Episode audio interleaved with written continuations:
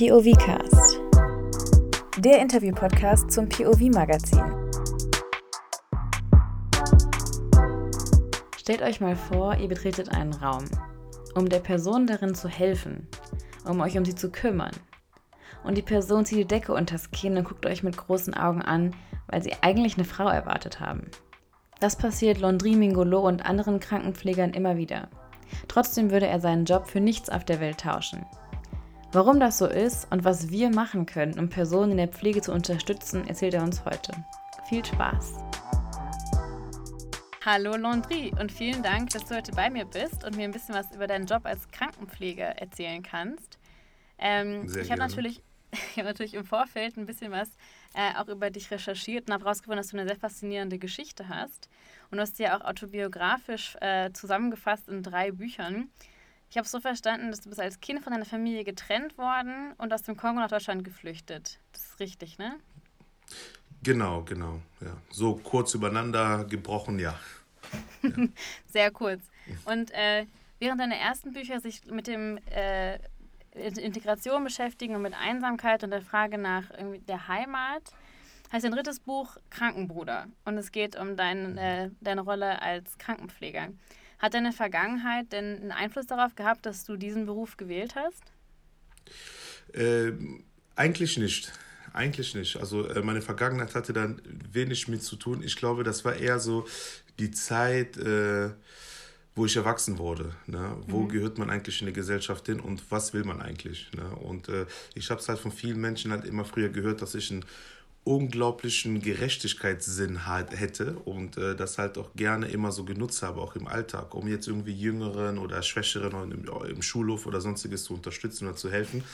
Da kam es halt so, dass mir halt vorgeschlagen worden ist, ey, du hast dieses Hilfbereitschaft ist so stark bei dir, wie wäre es denn eigentlich, wenn du irgendwie, äh, ja, als Krankenpfleger oder Rettungssanitäter oder sowas ähnliches irgendwie anfangen würdest. Ne? Und das war für mich in erster Linie erstmal auf gar keinen Fall. Ne? Das war, ich war, äh, mein Traum war damals irgendwie äh, Immobilienmakler zu werden, ja, weil ich habe es irgendwie im Fernsehen gesehen, als Immobilienmakler, du verkaufst irgendwie auf Mallorca oder auf äh, Ibiza irgendwie Luxusvillen und hast da super geile Provisionen, kannst du so schicke Autos fahren und alles.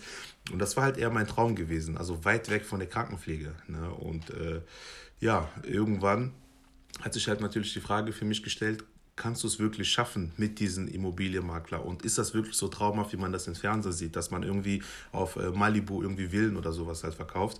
Mhm. Ja, und dann bin ich halt ins kalte Wasser gesprungen und habe halt festgestellt, dass es halt eben nicht so ist. Ja, dass man nicht irgendwie gleich als. Äh, genau, genau. Ich habe da so Praktikas gemacht und alles und halt ja. festgestellt, dass die eigentlich ja im Büro sitzen. Wenn du Glück hast, du kannst einige Objekte äh, verwalten und äh, zur Besichtigung mitgehen, aber das ist halt nicht dieses luxuriöse Leben, wie man sich das halt vorgestellt hatte. Mhm. Und äh, insofern hatte ich mir halt vorgenommen, okay, gut, ich gucke mir halt so in den Bereich, ja, nicht gleich Krankenpfleger, sondern ähm, wir waren damals in diesem äh, Berufsbildungszentrum gewesen. Und äh, da war halt ein Stand von einer Physiotherapeutin. Ja, und mhm. sie hat mir halt angeboten, ey, wenn du Lust hast, komm doch mal in die Praxis und wir können dir gerne was anbieten. Ne? Und das waren so meine ersten Schritte im Bereich Mensch zu Mensch. Äh, ne? Und ähm, Physiotherapie war ziemlich cool. Ich, ich habe da drei Monate ein Praktikum gemacht gehabt, mhm. hat mir auch sehr gut gefallen. Nur sagte mir damals die äh, Chefin, also die äh, Besitzerin der Praxis, die sagte halt, äh, ja, es ist gut und schön, aber Praxen sterben mittlerweile aus. Ne? Also die Krankenhäuser bilden jetzt mehr und mehr ihre eigene Abteilung, sei das jetzt Physiotherapie, Ergotherapie, Lokopädie und und und. Mhm. Und es wäre vielleicht besser für mich, mir vielleicht das Krankenhaus anzuschauen, weil da wäre ich nicht irgendwie auf Physiotherapie beschränkt, sondern könnte dann halt eventuell überall im Krankenhaus arbeiten. Ne? Und so kam es halt, dass ich mich dann halt äh, für ein Krankenhaus entschieden hatte und äh, da die Ausbildung gemacht hatte. Ja. Du hast gerade schon kurz angerissen, dass du da das erste Mal bei der Physiotherapie diese Mensch-zu-Mensch-Verbindung, die ja großer Teil des Jobs äh, ist, gemerkt ja. hast. Ist die auch jetzt immer noch dein Lieblingsteil an dem Beruf oder was findest du am besten daran, Krankenpfleger zu sein? Ähm, Also mein Lieblingsteil Mensch zu Mensch, also Physiotherapie war halt sehr viel körperlich halt, ne? Also mhm. wirklich so Hilfe beim äh, Lymphdrainage oder halt auch während der Ausbildung oder im Krankenhaus selbst. Ich habe auch jahrelang auf der Intensivstation gearbeitet, Herzchirurgie, Kardiologie in äh, Brühl bei Köln, äh, hier in Trier, in äh, Brüderkrankenhaus Herzchirurgie, Kardiologie. Und ähm, das ist halt sehr viel physisch mit Menschen. Ja? Aber jetzt die letzten Jahren oder die letzten sechs Jahren habe ich in der Psychiatrie gearbeitet wo es halt mhm. halt nochmal was ganz anderes war. Ne? Da warst du zwar in Kontakt, Mensch zu Mensch, aber das war halt eher so auf diese mentale, psychische Ebene halt. Ne? Und jetzt die letzten zwei Jahre war ich sogar in der Kinder- und Jugendpsychiatrie, wo es halt nochmal anders ist, wie zum Beispiel in der Erwachsenenpsychiatrie, weil du hast halt auch noch dieses äh, Leiter und Erzieher und äh, solche Funktionen halt. Ne? Und das ändert halt. Und da habe ich halt gemerkt, dass das eher etwas ist, was mir mehr liegt als dieses körperliche Intervention, mhm. Interventionen, wie zum Beispiel auf die Herzchirurgie. Also nicht falsch verstehen, ich liebe das Herz, ich liebe die äh, Herzchirurgie, das war immer so mein Traum gewesen, als ich die Ausbildung angefangen hatte, auf Kardiologie oder Intensiv-Herzchirurgie zu arbeiten, weil ich war damals ein absoluter Fan von Grey's Anatomy. Ja, die Christina Yank, jeder, der irgendwie Grey's Anatomy geguckt hat, ja, die, die, kann man sich halt vorstellen, was da halt so abging. Und ich wollte genau mit so einer Christina Yang arbeiten. und als ich dann auf die Intensivstation nach Trier gekommen bin und einige Tage später ist das wirklich so passiert, dass wir zum Beispiel eine ähm, äh, Retorakotomie hatten, da wieder im Zimmer, also Wiedereröffnen des Brustkorb, nachdem mhm. sich ein Bypass gelöst hatte. Oh und da war ich auf einmal mittendrin. Ne? Ich war mittendrin mhm. in Grey's Anatomy und da habe ich mir gedacht, genau das wollte ich immer und genau das habe ich jetzt.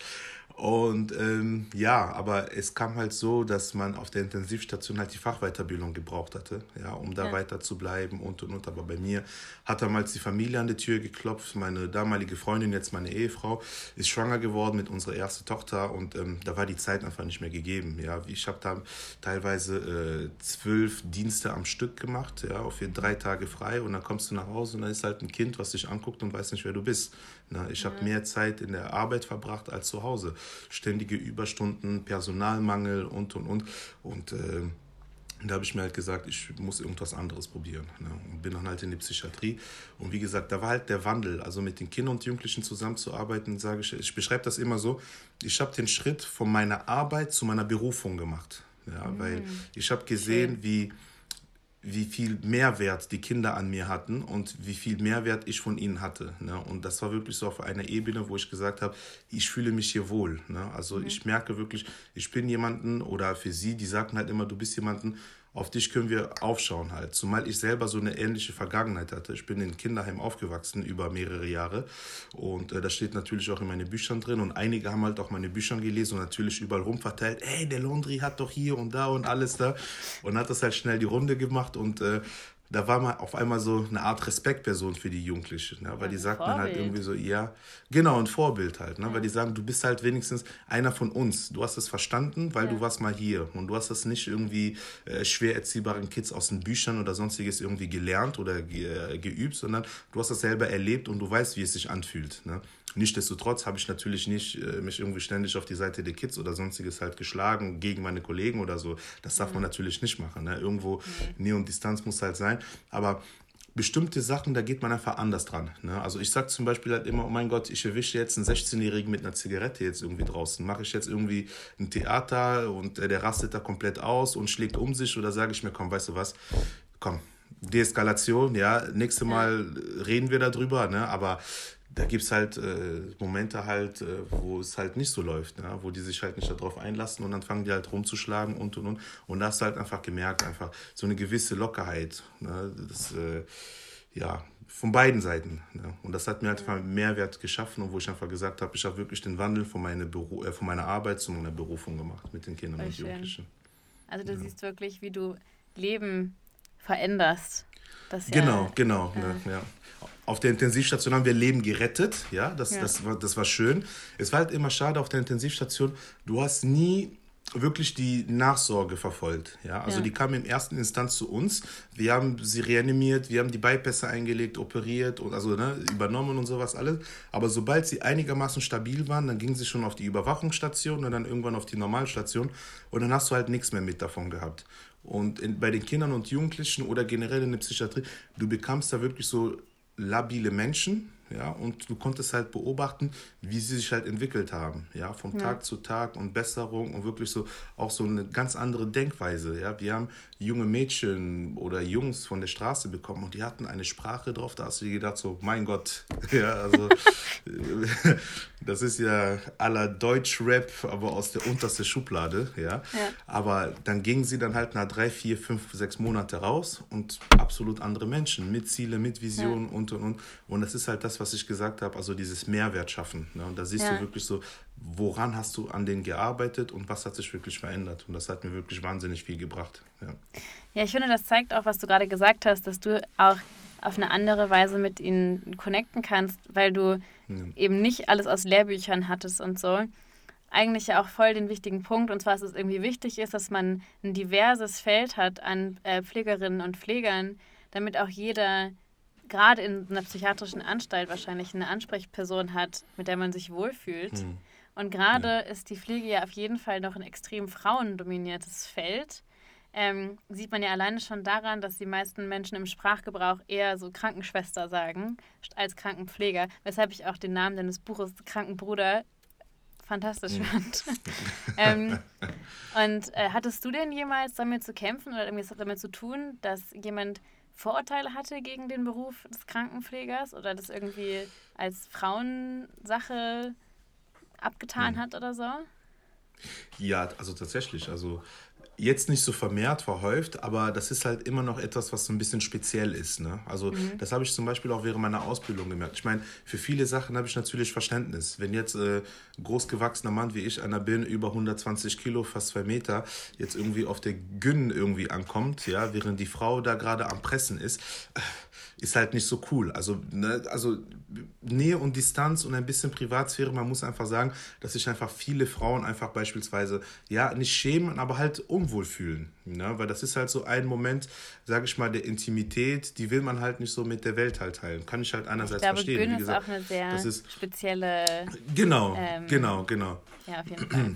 genau. Aber ich als Krankenpfleger hätte ich natürlich auch in die Richtung gehen können, dass ich zum Beispiel ja. sage, in die Geburtshilfe oder sowas halt alles. Aber das wird zum Beispiel halt immer noch so, ja, ist eher noch weiblich dominiert halt, ne? Verständlich. Ne? Und äh, mhm. ich hatte natürlich auch meinen Einsatz auf der Gün damals gehabt und ich bin natürlich bei solchen Untersuchungen nicht mitgegangen, weil die Menschen sich einfach unwohl gefühlt haben. Ja. Und ich glaube generell, der Beruf zum Krankenpfleger ist halt, ja, überwiegend weiblich, aber es ändert sich langsam. Es kommen immer mehr, mehr Brüdern dazu, aber halt für die alten Generationen ist das halt immer noch so ein bisschen ähm, ja, erschreckend halt. Ne? Wenn manche, mhm. also nicht alle, aber ich habe auch schon häufig äh, erlebt, äh, ich komme halt in ein Patientenzimmer, klopfe, mache die Tür auf und äh, die Decke geht hoch und man guckt mich erstmal so an, so halt. Ne? Und das haben auch Wirklich? andere Kollegen, halt männliche Kollegen, ja, natürlich. Also man erwartet dann halt irgendwie so eine Krankenschwester, die mhm. halt reinkommt. Ja, und äh, es ist leider Gottes noch sehr weit verbreitet. Aber wenn man sie halt äh, aufklärt, die meisten sind dann halt auch direkt hinterher und äh, ja, ich glaube, dass auch da kommt halt so Thema Diversität hm. langsam in, zu Vorschein. Langsam, langsam kommt es an. Ja. Genau. Jetzt hast du gerade erzählt, an, dass du gerade erzählt, dass manchmal Patientinnen oder Patienten Vorteile haben. Gab es denn in deinem persönlichen Umfeld auch Leute, die was dazu gesagt haben? Also irgendwie aus deiner Familie oder aus deinem Freundeskreis oder so, hm. die gesagt haben, hä, werd doch lieber Immobilienmakler, das ist doch irgendwie eine coolere coolere Richtung. Ja, tatsächlich. Ja, also aus meiner Familie waren alle eigentlich froh und stolz darüber, weil ich, ich hasse das halt immer. In meinen Büchern habe ich auch beschrieben, halt, ähm, Krankenpfleger ist nicht vererbbar. Ja? Also du kannst mhm. nicht hingehen und sagen, ja, weil meine Mutter, meine Oma, meine Tante Krankenschwester war, jetzt will ich auch Krankenschwester werden. Ja, das äh, mhm. ist Quatsch. Entweder es liegt dir oder es liegt dir halt nicht. Entweder bist du dafür gemacht oder halt nicht. Bei mir ist das tatsächlich so, dass viele Frauen in meiner Familie alle diesen Beruf ausüben. Ob das jetzt Krankenschwester, Helfer, Krankenschwester, Kinderärztin oder so, da habe ich ja schon so einen gewissen Einfluss bei mir in der Familie gehabt. Und als ich dann mhm. erzählt habe, ich will auch diesen Weg gehen, waren sie natürlich alle stolz dann halt, ne? zu sagen, ey, guck mal, ein Mann aus unserer Familie geht halt diesen weiblichen Beruf halt nach. Mhm. Ja, und äh, aber jetzt ein Freundeskreis oder sowas halt, wie gesagt, ich habe auch noch meine Vergangenheit, die halt nicht leicht war. Ja, also ich war eher so der Typ, wie soll ich sagen, der die Leute ins Krankenhaus reingebracht hat und nicht rausgeholt hat. Ja, und jetzt sollte ich auf einmal äh, Ja. die Seite tauschen, ja, sprich die Leute rausholen und nicht mehr reinbringen. Und da war natürlich vom Freundeskreis und Bekanntenkreis natürlich Leute dabei, die gesagt haben, hey, das, was machst du denn da? Du spinnst doch wohl, das ist doch nichts für dich und hier und da. Aber ja, mir hat es gefallen, wie gesagt. Und äh, wenn ich mir sowieso etwas im Kopf gesetzt habe, dann setze ich das ja sowieso durch. Dann ziehe ich das durch, ohne Rücksicht auf Verluste. Ja. Sehr cool, sich ja nicht beirren zu lassen. Ich glaube, äh, Ja. es gibt schon auch einige Menschen, die sich in ihrer Berufswahl sehr von ihrem Umfeld beeinflussen lassen, wenn sie irgendwas machen wollen, Ja. was vielleicht nicht so typisch oder klassisch ähm, ist. Ich habe äh, noch zu dem gleichen Thema einen Kommentar online Ja. gefunden. Ich würde ihn dir gerne vorlesen. Ich habe ihn gefunden Ja, ich, bitte. Ich wäre fast rückwärts vom Stuhl gefallen, aber ich würde gerne wissen, was du dazu sagst. Mhm. Männer haben in der Pflege nichts zu suchen. Sie können sich nicht in die Lage der Patienten hineinfühlen, äh, wenn sie sich in schwierigen Situationen befinden, so wie Frauen das können. Die Pflege soll und muss in Frauenhand bleiben und Männer sollen in ihren Berufen bleiben. Was sagst du dazu? Okay. Jetzt ist die Frage, was ist denn ein Männerberuf? Weil Äh. letztens hatten wir hier Dachdecker gehabt und äh, da waren drei Frauen mit auf den Dächern oben drauf. Ja. Ne? Also es gibt ja dieses, oder ich, ich kenne auch Kfz-Mechatronikerinnen, ja, Ja. die äh, an Autos rumschrauben. Ich kenne auch Gärtnerinnen. Ich kenne, äh, also äh, der Postbote ist ja nicht mehr der Postbote, es gibt auch die Postbotin oder Postbeamtin. Ja, also bei mir auf der Straße, die Postboten sind alle weiblich. So, Ja. ne? Aber das heißt eigentlich der Postbote. So, ne? Deswegen, also ich glaube, 2021 muss man halt vielleicht sich mal ein bisschen bilden lassen. Ne? Also Ja. ich, äh, ja, es gab früher diese typische Männer- und Frauenberufe und ähm, aber wir leben im, in das Jahr 2021, ja, und ich glaube, Thema Diversität, das muss halt irgendwo mittlerweile überall groß geschrieben werden. Wie gesagt, auch in der Pflege gibt es natürlich so bestimmte Bereiche, wo ich persönlich für mich sage, aus Empathie, aus Nächstenliebe, wie würde ich mich zum Beispiel fühlen in bestimmte Situationen, wo ich einfach sage, ich würde da ungern arbeiten. Gynäkologie, wir bleiben bei Gynäkologie beispielsweise, ja.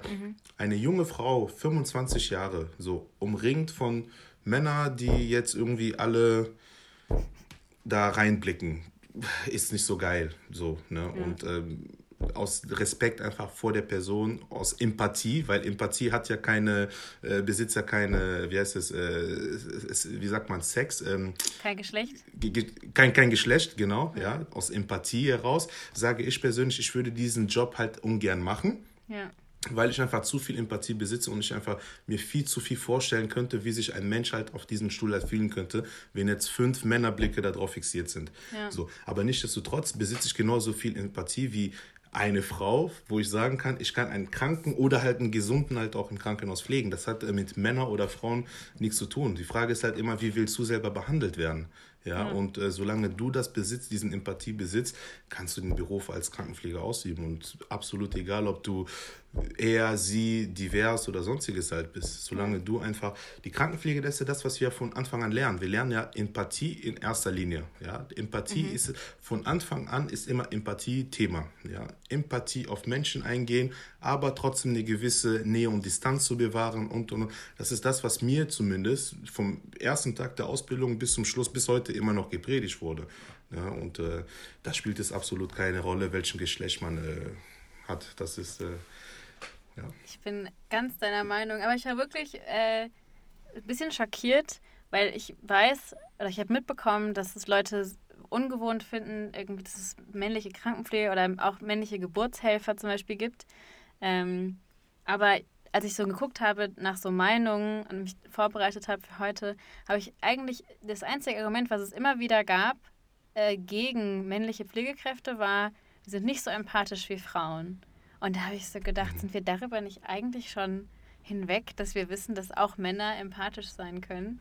Auch, dass Aber Männer ne. Gefühle haben. ja, auch Männer haben Gefühle, mein Gott. Ähm, ja. Ja, dann habe ich eigentlich noch eine Frage. Ähm, und Ja. zwar, ich bin natürlich jetzt äh, an vorderster Front und möchte gerne männliche Krankenpfleger, das Bild des männlichen Krankenpflegers entstigmatisieren. Ich möchte gerne dafür sorgen, dass die Pflege besser bezahlt wird. Ich meine, das ist ja gerade in der äh, Situation, in der wir uns befinden, äh, in der immer noch pandemischen Lage, ja auch wirklich ein bisschen mehr in den Vordergrund gerückt, das Thema der Bezahlung der Pflege und so weiter. Aber ich bin ja nun mal keine Pflegerin. Was kann ich oder alle, die das jetzt hören oder lesen, denn machen, um euch zu unterstützen? Also was wären Dinge, die wir irgendwie machen können, um uns, ja, um Allies für euch zu werden? Am 26. September 2021 wählen gehen. Ah. Das ist, glaube ich, äh, das Wichtigste, was jeder Mann und jede Frau da draußen für die Pflege machen kann. Sich zumindest einfach mal die Themen anhören der Parteien, mhm. die sich mittlerweile aufstellen, wo zum Beispiel äh, davon geredet wird, was eigentlich mit der Pflege passieren soll. Ja, ob das nur eine Partei ist, die dafür steht, äh, um 20 Uhr auf dem Balkon zu stehen und einmal für die Pflege zu klatschen, oder für Parteien, die halt wirklich sagen, wir sind bereit, jetzt irgendwie auch mal wirklich Reformen durchzuführen. Wir sind wirklich bereit, den Pflegekräften so weit zu unterstützen, dass sie vielleicht eine Kammer kriegen, also eine einheitliche Kammer bundesweit, dass sie vielleicht äh, Tarife und und und irgendwie so äh, bekommen, dass wirklich äh, nicht in Rheinland-Pfalz, weiß ich was, was weiß ich, äh, 12 Euro vergütet, vergütet wird und irgendwo in Nordrhein-Westfalen dann irgendwie 9 Euro, ne? wiederum in Bayern äh, 18 Euro. Dass man wirklich vielleicht einheitlich einfach mal irgendwie so marschiert mit einer Pflegekammer und vor allen Dingen auch mit einer Stimme für die Pflege. Ja, ja, weil man sieht das zum Beispiel in den sozialen Netzwerken, da gibt es so viele Menschen, die sich für die Pflege engagieren. Der eine sitzt in Berlin, der eine sitzt in München, der andere in Hamburg und und und. Aber am Ende des Tages sind das ja noch vereinzelte Personen, die Einfluss auf sozialen Netzwerken haben, aber halt nicht draußen in der Realität. Und draußen in der Realität, das ist einfach jeder Bürger und Bürgerin, die die Wahl haben, am, äh, am 26.09. wählen zu gehen und äh, da halt für Veränderungen sorgen. Also ich glaube, wenn du sagst zum Beispiel, du kannst es direkt in die Pflege nicht einwirken, aber du hast halt eine Stimme. Ja, ja. Und die kannst du beispielsweise für ein neuen Gesundheitssystem oder ja. Gesundheitsminister oder Gesundheitsgenerell einsetzen und äh, vielleicht dich mal ein bisschen schlau machen, welche Parteien zum Beispiel halt äh, ja, für uns irgendwie sich äh, einsetzt halt. Ne? Weil ich sage halt immer, die Pandemie hat uns eigentlich gezeigt, worauf es eigentlich ankommt. Und die Gesundheit ist und bleibt das höchste Gut, was wir besitzen. So, aber wenn diese Gesundheit irgendwie nicht getragen werden kann von bestimmten Menschen, dann bringt uns auch keine 10.000 Betten in Deutschland. Was bringt uns 10 Betten, 10.000 Betten in Deutschland, aber wenn wir Personal dazu nicht haben?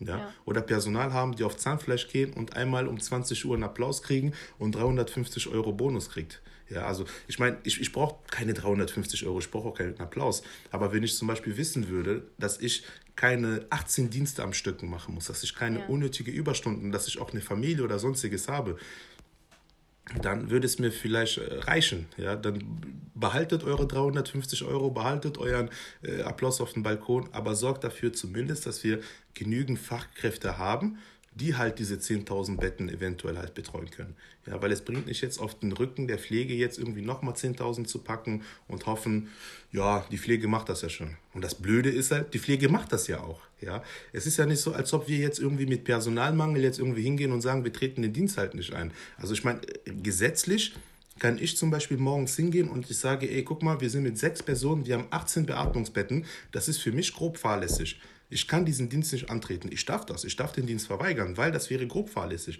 Aber das Problem ist, du wirst keinen Menschen in der Pflege finden, die das machen wird. Die werden ja. eher den Dienst zu sechs, für 18 Patienten machen und sich wirklich Bein, Hals, Kopf, alles brechen, um diesen 18 Menschen durchzubringen, anstatt zu sagen, ich trete den Dienst halt nicht an.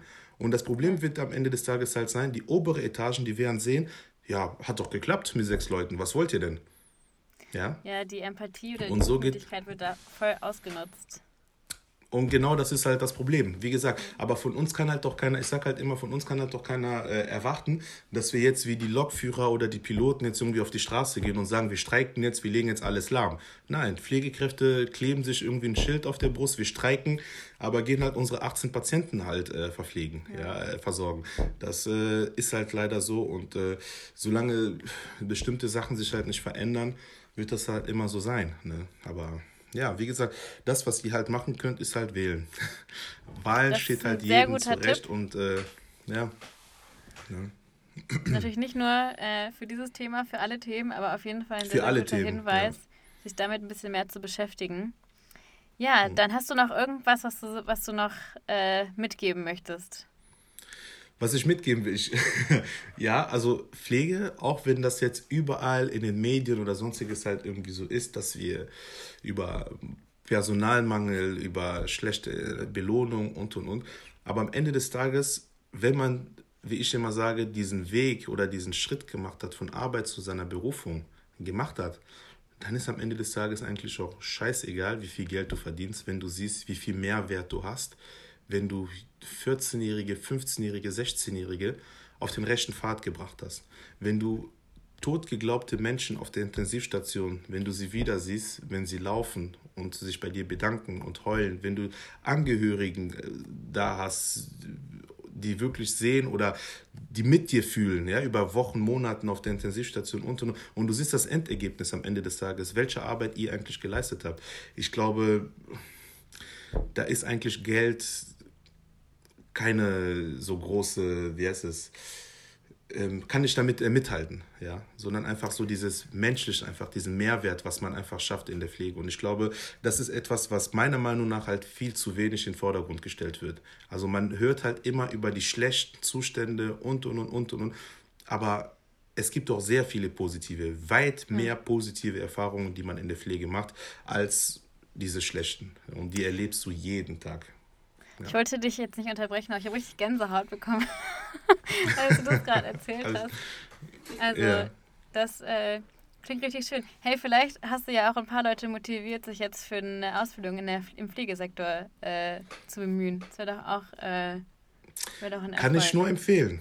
Kann ich nur empfehlen. Und vor allen Dingen während der Ausbildung, also ich sag ehrlich, ähm, die Ausbildung war für mich eine der geilsten Zeiten, weil mhm. man ist nicht fixiert auf eine Abteilung, sondern du durch, durchwanderst alles. Verschiedene Krankenhäuser, verschiedene Abteilungen. Du lernst viele verschiedene Menschen kennen, du lernst viele verschiedene Schicksale kennen.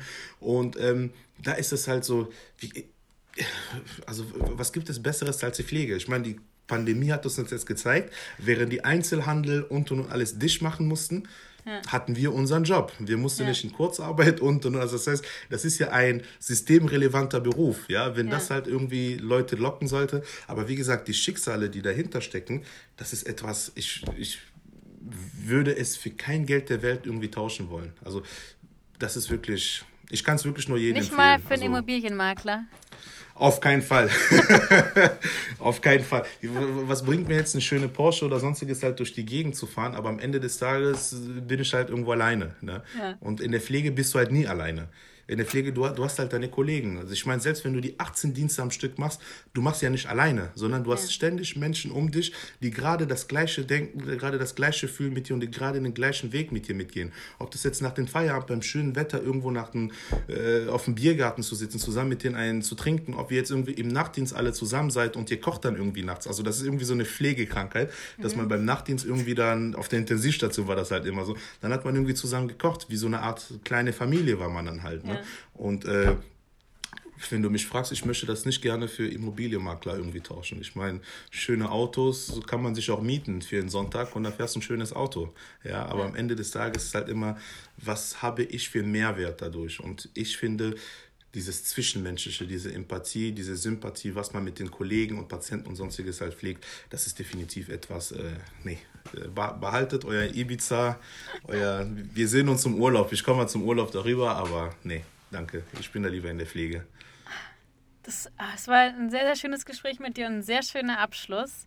Äh, vielen ja. Dank für, diese, äh, für diesen kleinen Einblick in deinen Alltag und auch in deine Berufung. Ähm, mhm. Ich werde auf jeden Fall, äh, ich finde immer eine super Art, seinen Horizont zu erweitern äh, in der heutigen Zeit ist auch, Menschen zu folgen auf Instagram, die einem nicht ähnlich sind, sondern was ganz anderes machen. Und äh, von mhm. daher kann ich auf jeden Fall auch dein Instagram nochmal verlinken, dass die Menschen, äh, wenn sie möchten, dir da auch folgen können. Und generell kann ich das sehr empfehlen, einfach mal einen Hashtag einzugeben und zu gucken, was man findet. Ähm, das hilft einfach so im Alltag über den Horizont hinaus zu wachsen.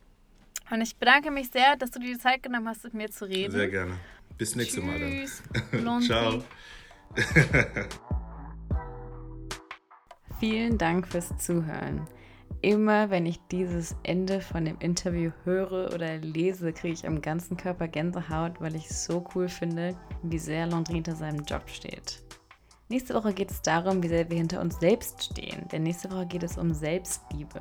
Ich rede mit dem Autor Jill Daimel darüber, wie wir alle ein bisschen mehr Selbstfürsorge in unseren Alltag integrieren können.